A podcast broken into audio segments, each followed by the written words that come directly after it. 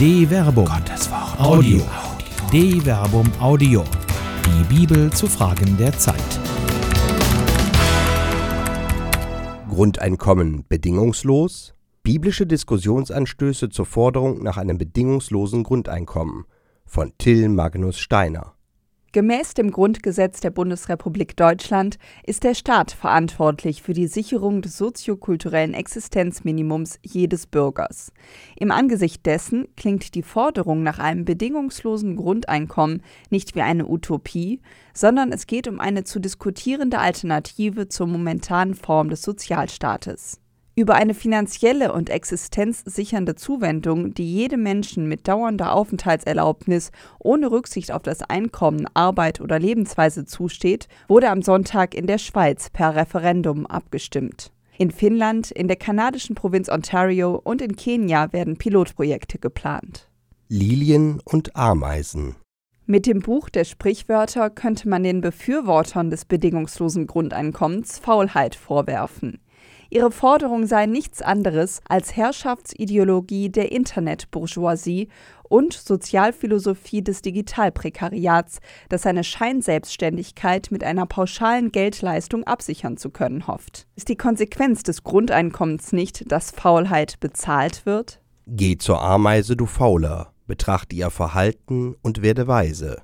Sprichwörter Kapitel 6, Vers 6 die in Israel am weitesten verbreitete Ameisenart ist die Ernteameise, Messor semirufus. Stetig, ihr ganzes Leben sammeln diese Ameisen Körner und bringen sie in die unterirdischen Nester, wo sie nach Pflanzenart sortiert und von den Schalen befreit werden. Die Samen werden dann verarbeitet, indem sie stundenlang zerkaut und mit Enzymen angereichert werden. So entsteht das sogenannte Ameisenbrot, das die Grundnahrung dieser Ameisenart darstellt. Sie arbeiten aus eigenem Antrieb, um zu leben. Sie hat keinen Meister, keinen Aufseher und Gebieter, und doch sorgt sie im Sommer für Futter, sammelt sich zur Erntezeit Vorrat. Wie lange, du Fauler, willst du noch daliegen? Wann willst du aufstehen von deinem Schlaf? Noch ein wenig schlafen, noch ein wenig schlummern, noch ein wenig die Arme verschränken, um auszuruhen. Da kommt schon die Armut wie ein Strolch über dich, die Not wie ein zudringlicher Bettler. Sprichwörter Kapitel 6, Vers 7 bis 13. Die Arbeit bestimmt die Existenz der Ameise, ohne dass es ihr autoritär vorgeschrieben wird. Sie erarbeitet sich ihr Überleben und ihr Leben ist ihre Arbeit. Wenn man sie betrachtet, kann man gemäß dem Buch der Sprichwörter weise werden. Wenn im Alten Testament von Weisheit, also Chochma, gesprochen wird, geht es nicht nur um eine intellektuelle Kompetenz, sondern es handelt sich ganz allgemein um durch Erfahrung gewonnene Erkenntnis. So gehören auch handwerkliche Fähigkeiten zur Weisheit. Siehe zum Beispiel Exodus Kapitel 35, Vers 25 bis 26 und Exodus Kapitel 28, Vers 2 bis 4.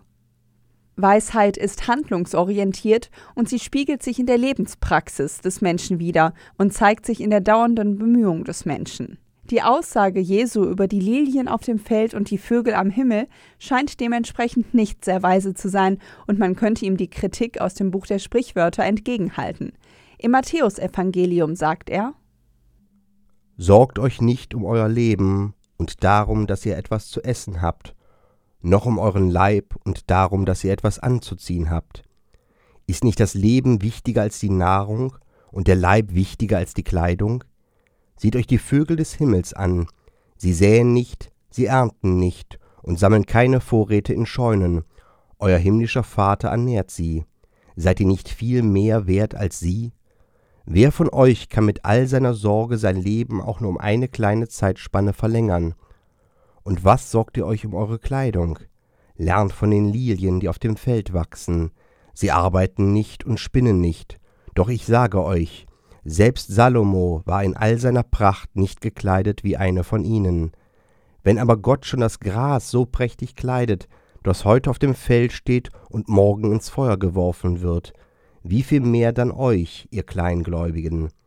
Macht euch also keine Sorgen und fragt nicht, was sollen wir essen was sollen wir trinken?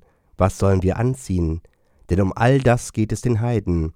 Euer himmlischer Vater weiß, dass ihr das alles braucht. Euch aber muss es zuerst um sein Reich und um seine Gerechtigkeit gehen, Dann wird euch alles andere dazugegeben. Sorgt euch also nicht um morgen, denn der morgige Tag wird für sich selbst sorgen. Jeder Tag hat genug eigene Plage. Matthäus Kapitel 6, Vers 25 bis 34. Als eine ökonomische Naivität wurden diese Verse kritisiert, die durch jeden verhungerten Spatz widerlegt werden kann. Aber es geht hier nicht um eine Minderung des Arbeitsethos und auch nicht um eine Aufforderung zur Faulheit. Es geht nicht darum, dass positives Kümmern und Sorgen falsch seien. Es geht um das Königreich Gottes. Ein Vers zuvor fordert Jesus eine klare Entweder-oder-Entscheidung. Niemand kann zwei Herren dienen. Er wird entweder den einen hassen und den anderen lieben, oder er wird zu dem einen halten und den anderen verachten. Ihr könnt nicht beiden dienen, Gott und dem Mammon. Matthäus Kapitel 6, Vers 24. Der Vergleich mit den Vögeln des Himmels und den Lilien des Feldes ist eine Ermutigung zur eigenen Indienststellung zur Arbeit für das Königreich Gottes, zur Nachfolge Jesu. Weder die Vögel noch die Lilien sind faul. Ihre Arbeit besteht in der Verwirklichung dessen, wozu sie bestimmt sind.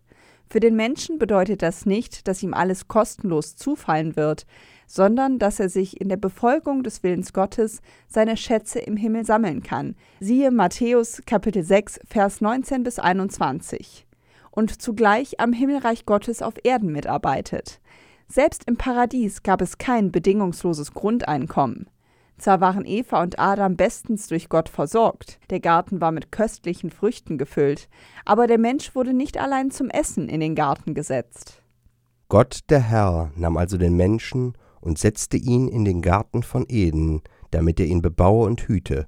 Genesis Kapitel 2, Vers 15. Arbeit und Fürsorge Nachdem Adam und Eva im Paradies von der verbotenen Frucht gegessen hatten, verstellt ihnen Gott den Zugang zum Paradies und verheißt dem Menschen ein Arbeiterleben in Mühsal. Im Schweiße deines Angesichts sollst du dein Brot essen, bis du zurückkehrst zum Ackerboden von ihm bist du ja genommen. Genesis Kapitel 3, Vers 19. Dieses düstere Menschenbild dramatisiert sich bei einem simplen Blick in die Welt, in der viele Menschen sich nicht einmal ihr zum Überleben notwendiges Existenzminimum erarbeiten können. Darin unterscheidet sich die heutige Welt nicht von der biblischen Welt. Realistisch verheißt Gott im Buch Deuteronomium seinem Volk vor dem Einzug ins verheißene Land, in dem Milch und Honig fließen, doch eigentlich sollte es bei dir gar keine Armen geben, denn der Herr wird dich reich segnen in dem Land, das der Herr dein Gott dir als Erbbesitz gibt und das du in Besitz nimmst. Wenn du auf die Stimme des Herrn deines Gottes hörst, auf dieses Gebot, auf das ich dich heute verpflichte, achtest und es hältst. Deuteronomium Kapitel 15 Vers 4 bis 5. Es gibt in der Sozialgemeinschaft Israel, die unter dem Segen Gottes steht, in ihrem Land eigentlich keinen Grund für Armut. Aber selbst im Angesicht des Segens ist das Gotteswort realistisch, und wenige Verse später heißt es Die Armen werden niemals ganz aus deinem Land verschwinden, darum mache ich dir zur Pflicht, du sollst deinem notleidenden und armen Bruder, der in deinem Land lebt, deine Hand öffnen. Deuteronomium Kapitel 15 Vers 11 Die Realität der Armut wird mit dem Willen und dem Gebot Gottes konfrontiert. Nicht Gott schafft die Armut ab, sondern er beauftragt die Gemeinschaft dazu. Ein Werkzeug hierzu ist die in Deuteronomium Kapitel 14, Vers 28 bis 29 vorgeschriebene Armensteuer. Alle drei Jahre sollen 10 Prozent der Jahresernte zur Versorgung von Bedürftigen eingesammelt und gelagert werden. Grundeinkommen die Sozialgemeinschaft trägt die Verantwortung dafür, dass Arbeit kein Elend verursacht und Armut gemindert wird. Hierzu bietet die Idee eines bedingungslosen Grundeinkommens eine zu diskutierende Möglichkeit. In dieser Diskussion kann die Bibel unter anderem zwei wichtige Aspekte einbringen. Erstens, auch die Gewährung eines Grundeinkommens ist keine Wunderwaffe. Die Gleichheit im Empfang des Grundeinkommens darf nicht zu einer Blindheit für die sozialen Probleme innerhalb der Gesellschaft führen. Selbst Gottes Segen beendet die Armut nicht. Siehe Deuteronomium Kapitel 15 Vers 11. Zweitens. Im Weltbild der Bibel gehört die Arbeit zum Menschsein und sie prägt die Existenz. Selbst das Paradies war nur zum Preis der Arbeit zu haben, und der Mensch konnte über es nicht bedingungslos verfügen. Siehe Genesis Kapitel 2, Vers 15. Eine Produktion der Medienwerkstatt des katholischen Bildungswerks Wuppertal Solingen-Remscheid. Autor Till Magnus Steiner, Sprecher Jana Turek und Marvin Dillmann.